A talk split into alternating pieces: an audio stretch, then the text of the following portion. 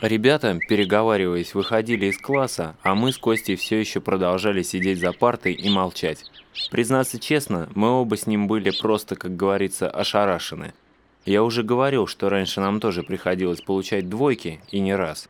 Но никогда еще наши ребята не брали нас с Костей в самом начале года в такой оборот, как в эту субботу.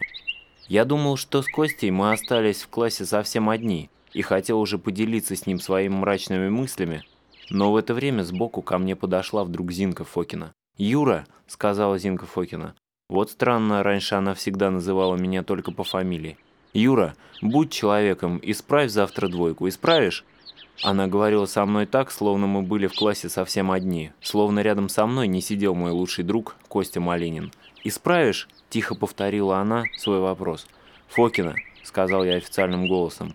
«Если бы я был некультурный, я бы сказал тебе, не приставай. С тобой совершенно невозможно разговаривать по-человечески. Ну и не разговаривай. И не буду.